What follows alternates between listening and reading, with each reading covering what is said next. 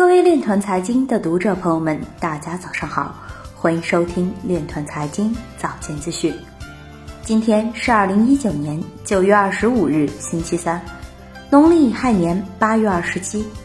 首先，让我们聚焦今日财经。德国电信巨头与大学合作设立专业的区块链教授职位。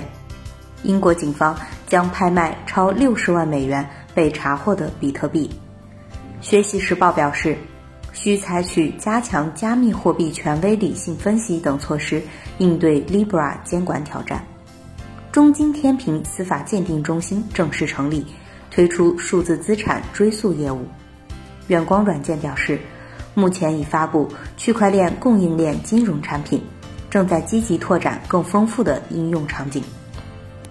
光一科技表示，知识产权保护项目 CCDI 已应用区块链项目。数字货币词典启动，旨在建立全球数字货币研究体系。南威软件同方股份参股公司中标嘉峪关市工信局区块链项目。苏宁物流执行总裁姚凯表示。区块链技术核心的意义是构建社会信任网络，推动社会开始价值互联。有业内人士表示，区块链技术应用落地场景有潜力。今日财经就到这里，下面我们来聊一聊关于区块链的那些事儿。国家信息中心中金网管理中心副主任朱佑平在活动中表示，理论上来讲，所谓的产品和服务，它们都存在供应链的问题。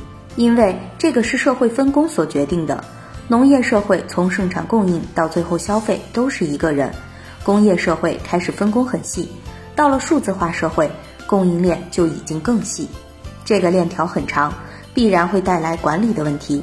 他接着表示，网络协同问题、中间的信号信息不对称问题、激励问题，还有组织协同问题等，都需要区块链能发挥作用。理论上来讲。区块链任何产品都可以，即万业可用。区块链在供应链方面正好能够解决供应链刚才说的那些问题，所以是区块链发挥作用的一个非常典型的、非常好的战场。以上就是今天链团财经早间资讯的全部内容，感谢您的关注与支持，祝您生活愉快，我们明天再见。